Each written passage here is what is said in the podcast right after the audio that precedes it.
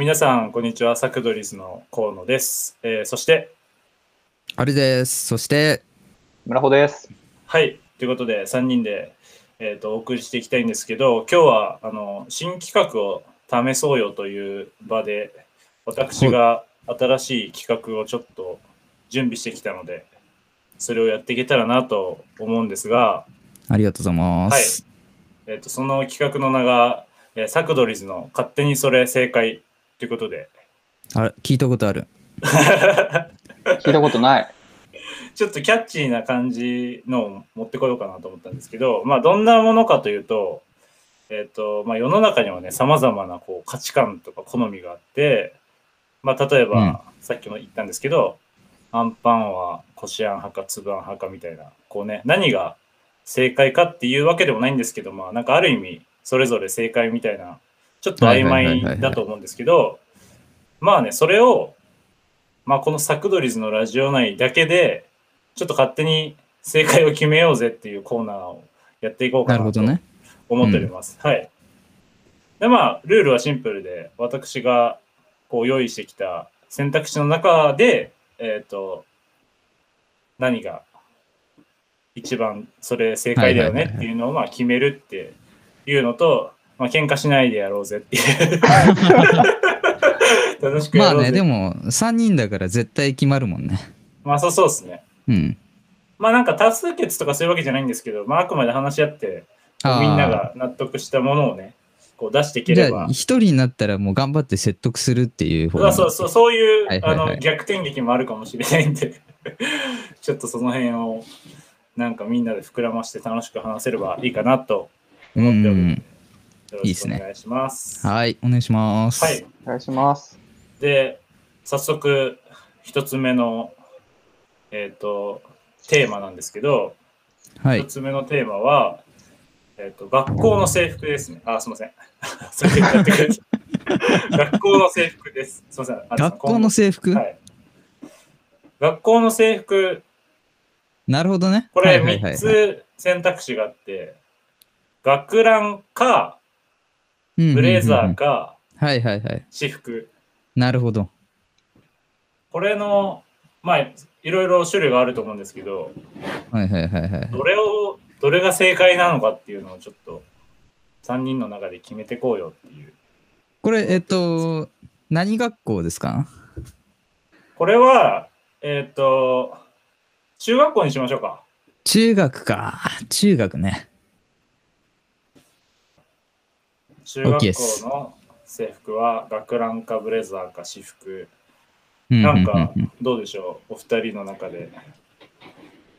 まあ今、今の段階でどうかっていうとこね。あ、そうですね。こう、直感的に。これ、あの、ちなみに実際どうでした？二人。私は学ランだったというのもあって、もう学ラン推しです。学ラン派です。はい。僕も学ランでした、中学校の頃は。おうはい。僕も学ランでした。あ、全員学ランですね。えっと、学ランでよろしいでしょうか？え、え、えちょっと、ちょっと待ってください。全員しかも学ラン派ってことですか？あの学ランが正解だよねって思ってるってことでいいですか？とりあえずで言うと、学ランか私服の二択だと思う、自分は。ああ、はいはいはいはいはいえ。ちなみになんで学ランがいいいいかっていうのとかあったりします？なんかまあ、あの、勝手に僕が持ってきた企画なんであれなんですけど。うーん。なんで学ランがいいよねみたいな。じゃあ僕はあるんですよ。ああ、ちょっと聞きたい。やっぱしあれですよ。第2ボタンですよ、第2ボタン。あ、そういうこと？いや一番一番はですよ、やっぱし、その、なんとなくこう日本にある文化の一つとして、ね、心臓に近いと言われている第2ボタンを上げるうん、文化みたいなのがあると思うんですけど、やっぱりいいっすよね、ああいうの、青春っぽくて。それはもらえる側の意見だよね。あ、いやいやいや、ないやなんかそういうのあげる側の意見だよ。がいやあるといいよねっていうのがうん。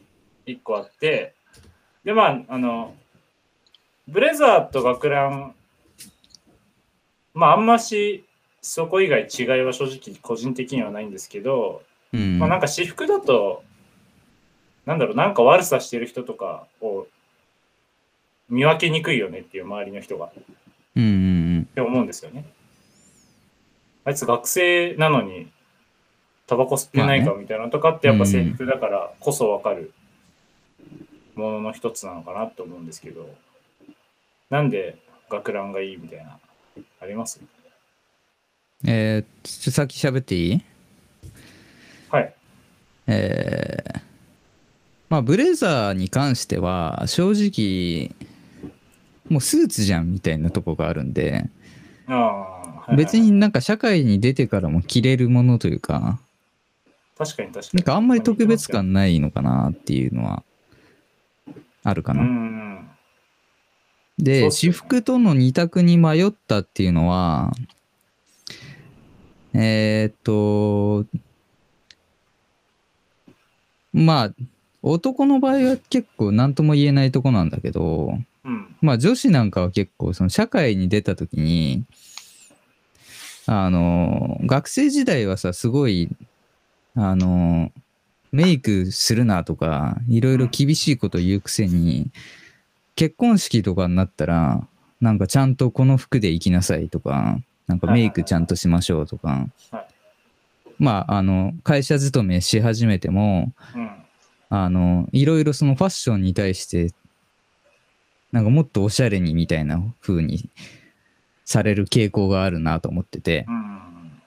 だから要は、学生のうちにそういうのをなんか抑制しといて、うん。なんか社会出てから急にそれやれっていうのは変じゃないって思うんだよね。うん。なるほど。うんで、それも男もそうで、だから、要は、ファッションの勉強をする時間っていうのが学生のうちに必要だっていうのは、なんとなく自分の意見としてあるんで、はいはいはいはい。そういう意味では私服っていうのは一つありなんだけど、うん。ただ、中学かっていうと、うーんっていう。だ高校私服 OK とかはかなり自分は賛成派あ。かな。確かに高校ぐらいになるといいかもしれないですね。うんうんうん。うん、確かに。村尾さん、なんかありますか？うーん。まあ、これ3択から選ばないといけないのがすげえ辛いんですけど、個人的に。え、なんかちなみに別の選択肢があったりするんですか？え、ある。おおまあ、え一応それ聞きますよ。えーっと、別案出していいのであれば、はいうん。2個あって、はいほう一つは、えーっと、選択可能な、選択っていうのは洗う選択じゃなくて、えーいろいろ選べる。バリエーションがある制服っていうのを作る。うん。えーで、これなんでかっていうと、うん。まあ、まず、学ランブレザー、えー私服って中で、個人的にはその、学校を、うん。学校はまあ勉強するところに集中する場所っていうのを考えたときに、うんう。ん。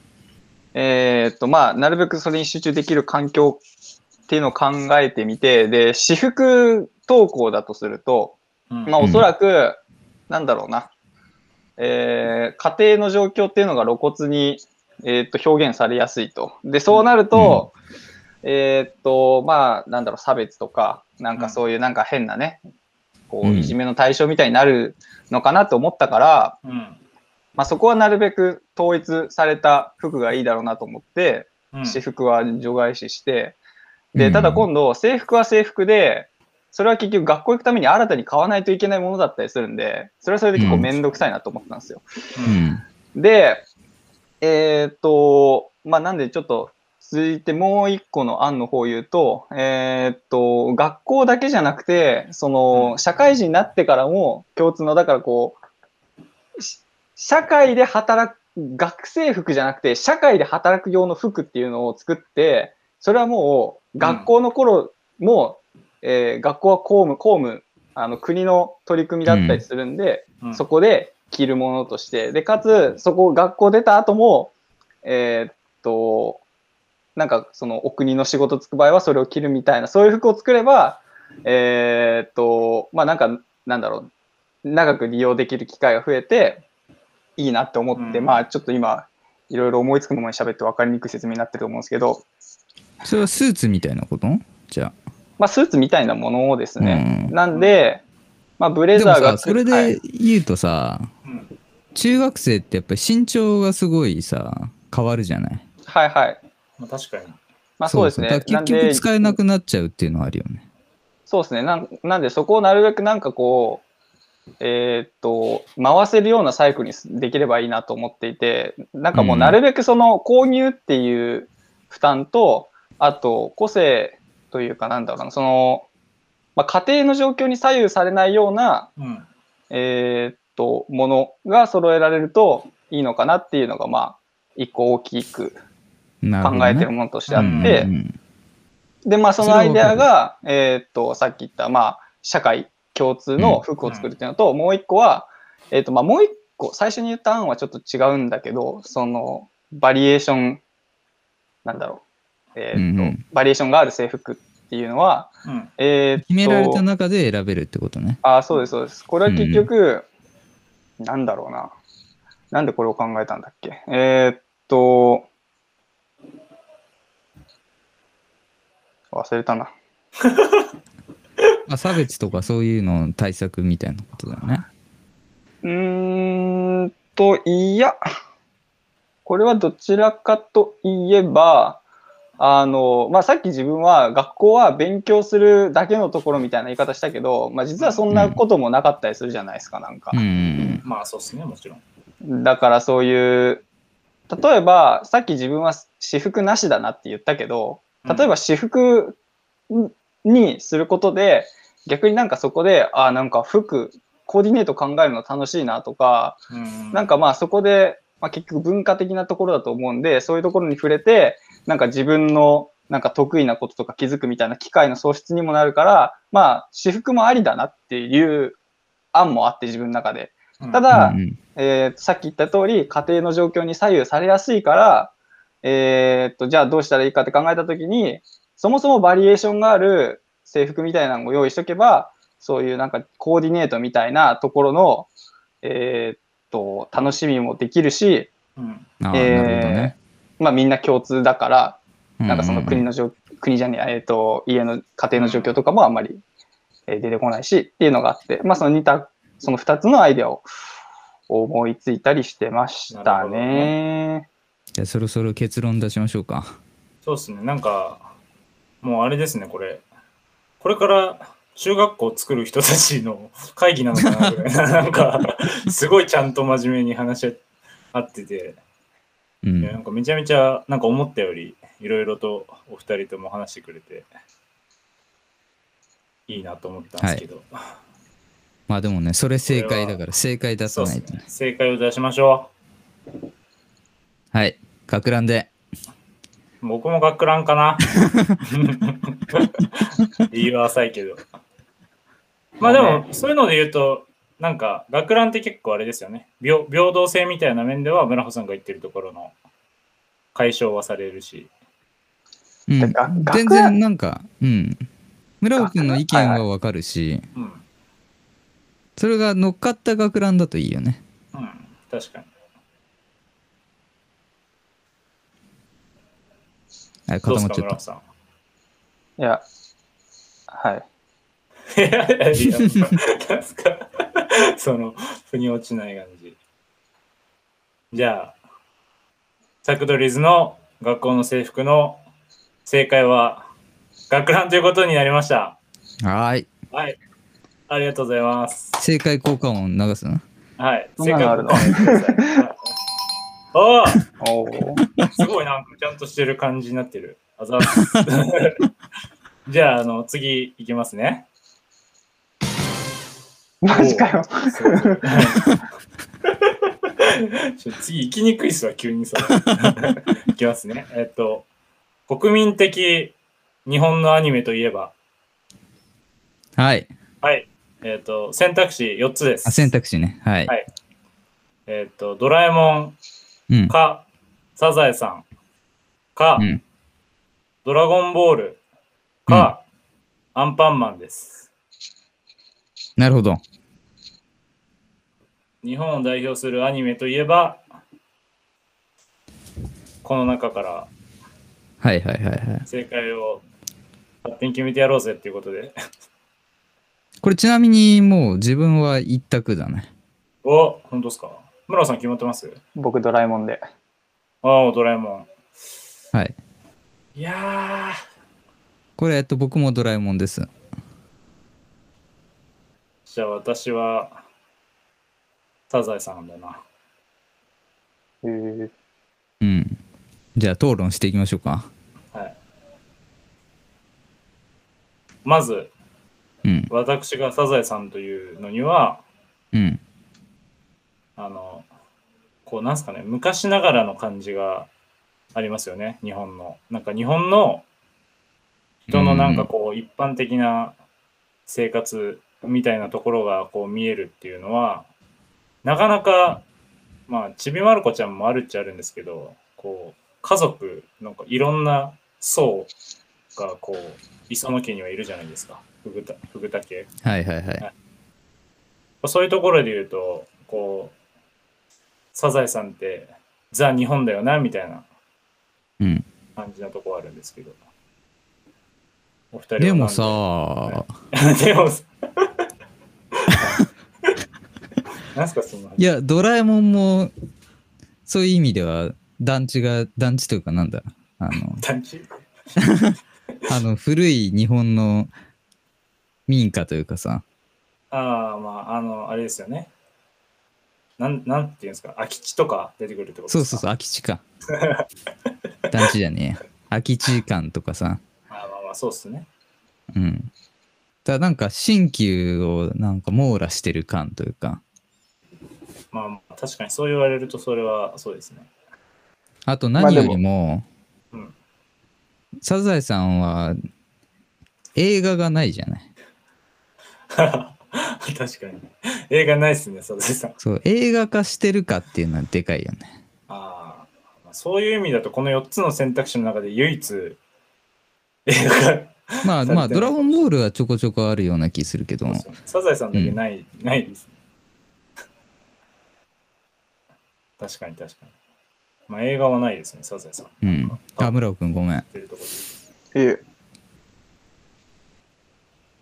えーっと、まあ、僕はドラえもんって言ったけど、はい。うんお言ったけど。まあ、結局、どれも日本の有名な、著名なアニメばっかりで、うん。うんなん。かどれも代表しそうだなって思ったけど、なんかどれも同じだったから、最終的には自分が、まあ、これを代表ってあげたいなって思ったのを選んだって感じでドラえもんなんですけど。なるほどね。まあ、そんなに差はないってことですよね。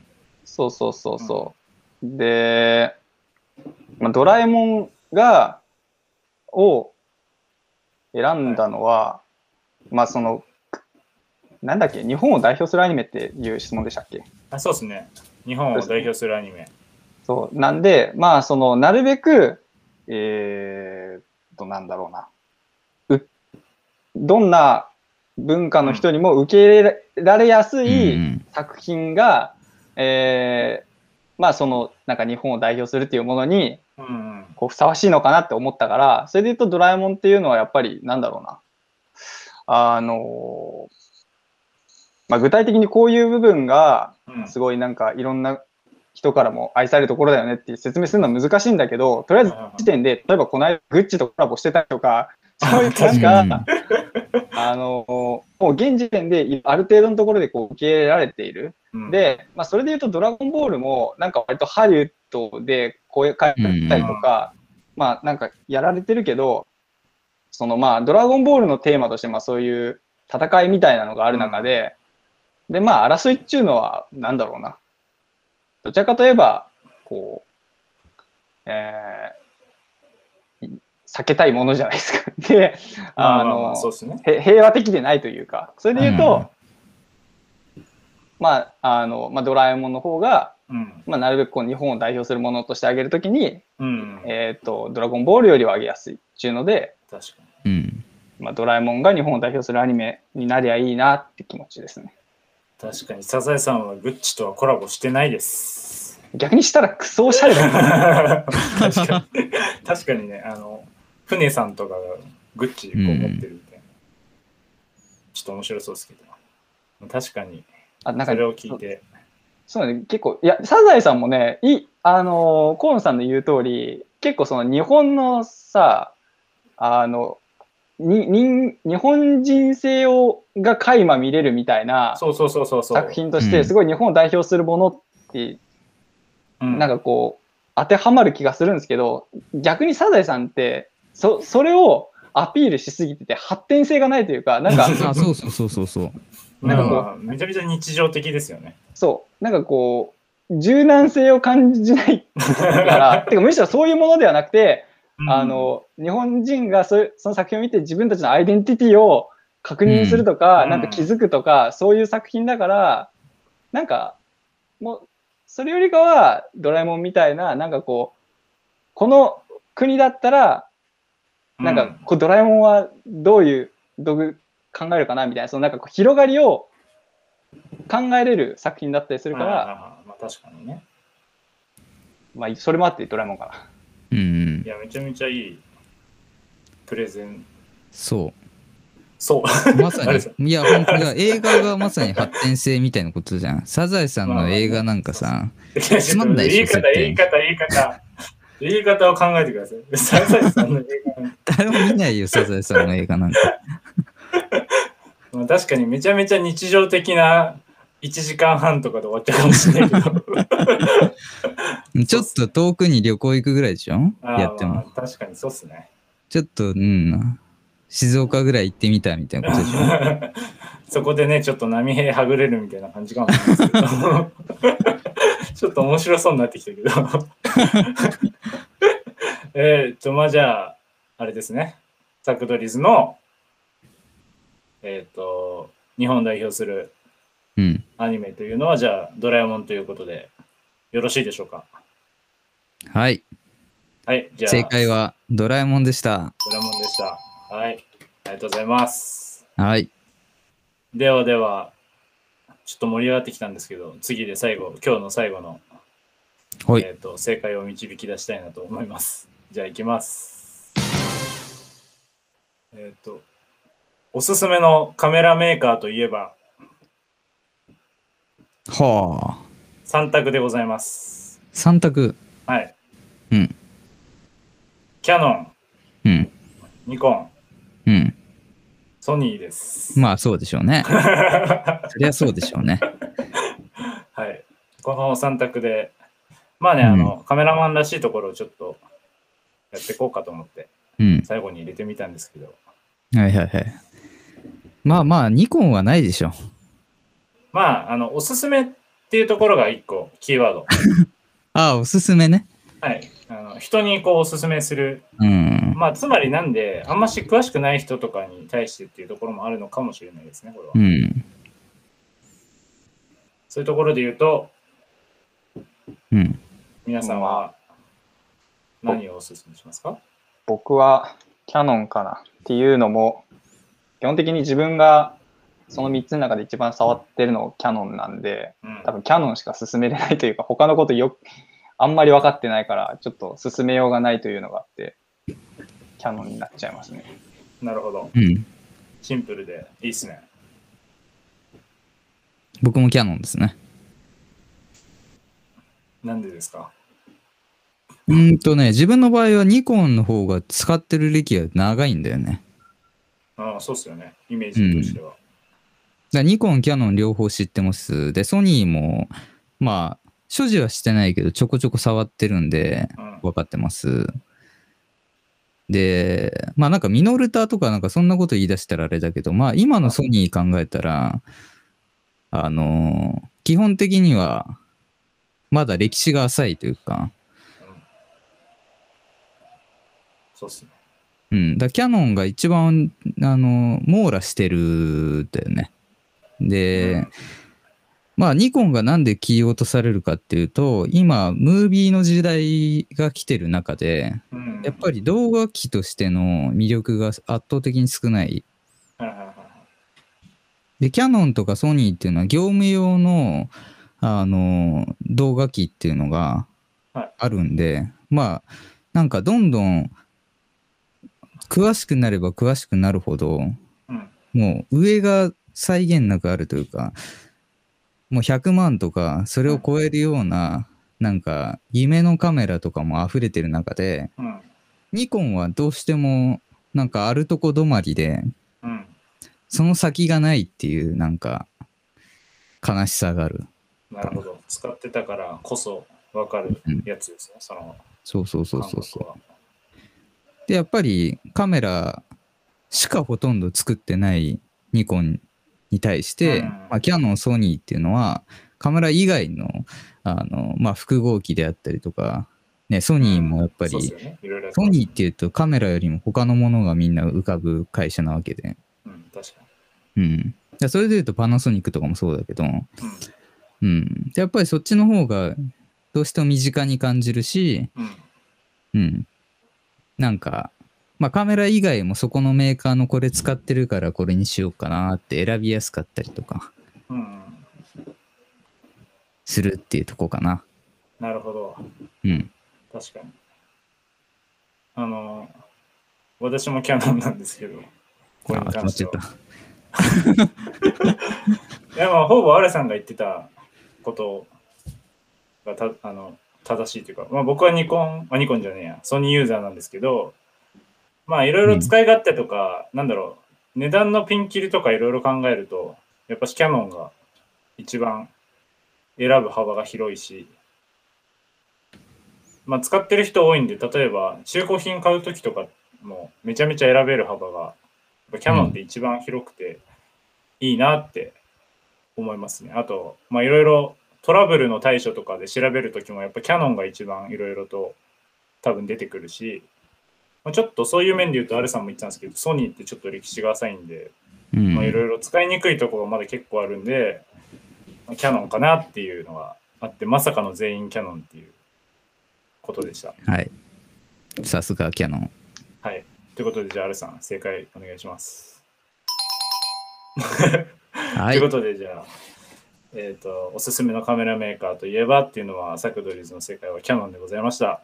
えーということで、あの、今日の新企画は、あの、以上になるんですけど、あの、簡単にお二人どうでしたでしょうか？やってみて。いや、すごいいいよね。なんか、それこそドラえもんみたいに発展性のある企画かなと思います。ああ、うまいこと言いますね。はい。村尾さん、どうでした？なんか、めちゃくちゃ説明する練習になるなって思いました。ああ説明というか、こう、自分の考えを伝える練習になっていいなって思いました。そうなんかそういうところもちょっと養えるし、こうなんかラジオならではのこう考えながらいろいろ広げるやり取りみたいなのができるかなと思ってやってみたんですけど、まああの思いのほか広がったんですごくえっ、と楽しかったです僕自身も。ということでもしかしたらまたあのいつかやる機会があるのかなと思いますので。